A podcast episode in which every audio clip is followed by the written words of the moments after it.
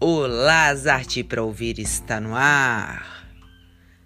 A não ser que você esteja completamente desconectado da civilização, vivendo em uma gruta, participando de algum reality onde você precisa estar como vê ao mundo, na natureza selvagem, conhece esse programa? E mesmo desconectado e vivendo em uma gruta, a não ser que as condições climáticas não sejam extremas, sim, você usa roupas. De uma forma profunda, elas nos representam, excluídas da pauta e reflexões de cabeças pensantes, mas muitas vezes cabecinhas também cheias de crenças limitantes. O tema roupa, moda, estética vem sendo abandonado no calabouço das superficialidades, não merecedoras de reflexões sobre ou nem mesmo olhar um pouco mais atento que lance alguma luz sobre o tema a etimologia dessas palavras e a função delas no universo da arte e da atuação no mundo, não se engane, é tudo menos superficial. Nossa sobrevivência e desenvolvimento como espécie aconteceu muito por dominarmos algumas tecnologias, como o uso do fogo, as ferramentas criadas com pedras e outros materiais, as estratégias de caça e as habilidades para pensar em como seriam as vestimentas. Durante esse período de aperfeiçoamento das técnicas de caça e pesca, elas eram feitas com peles de animais. Depois, com a invenção do tear, passaram a ser feitas com tecidos. Aí as transformações não pararam mais. O fato de que em algum momento da história as roupas e adornos diversos tenham deixado de lado a função utilitária e passado a serem carregadas de sentido, deixa mais que claro que ela nos representa como civilização.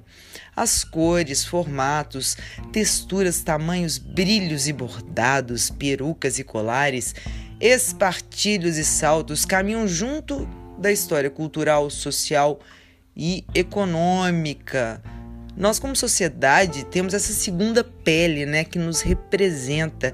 As roupas e afins delimitam condição social, intelectual, posicionamento político, estados de humor, relação com o próprio corpo, repressões, paradigmas e imposições religiosas.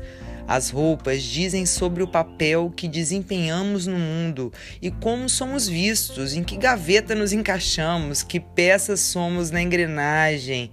E também libertam fantasias e adereços de carnaval, figurinos em peças de teatro e dança no circo, têm o poder de nos transportar, abrir uma porta onde a liberdade do corpo, emoções e pensamento dançam com a roupa e através de seu movimento orquestrado em sintonia com o que a preenche, que é o nosso corpo.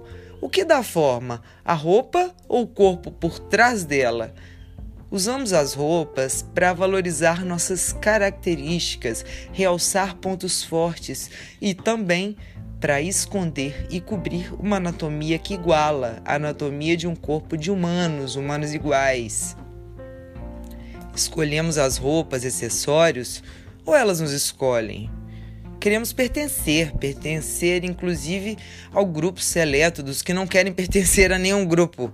Lutamos para garantir que fique claro com que vestimos, calçamos e colocamos em volta do pescoço que não me importo com a imagem que tem de mim, que abomino o consumismo e que bom mesmo é cuidar do espírito e da mente. Claro que sim, fundamental cuidar disso mas colocou o pé para fora da caverna, né, que é a sua casa ou apartamento, e um figurino já foi criado por você. Ao compreender a roupa como forma de expressão, como instrumento de criação de personas, ganhamos mais uma fonte de prazer e voz. Isso só é superficial se você quiser. Em cerimônias, rituais de passagem, aí também as roupas e ornamentos ganham status metafísico, pontes para um plano não material. A oportunidade de, com liberdade, escolher todos os dias com que roupa você vai é a oportunidade de perceber-se com coerência. O que eu mostro está coerente com o que mora dentro? Não querer ser escravo da moda, não dar importância para a imagem, não alimentar o consumismo, isso também aparece em como você se veste, quer tenha consciência disso ou não. O mercado da moda tem um lado sombrio, sim, assim como outras linhas de produção e marcas que produzem em série para repetir a fórmula e fazer quem está meio cego consumir sem pensar muito sobre isso. Se engulo sem saber qual é o veneno, se repito e não reflito, onde quer que seja, o que quer que compre e onde quer que viva, serei um escravo. Então, na dança para equilibrar os pratinhos da imagem, da farsa e da verdade, do consumo, da arte, do status, dos papéis na sociedade, com que roupa você vai?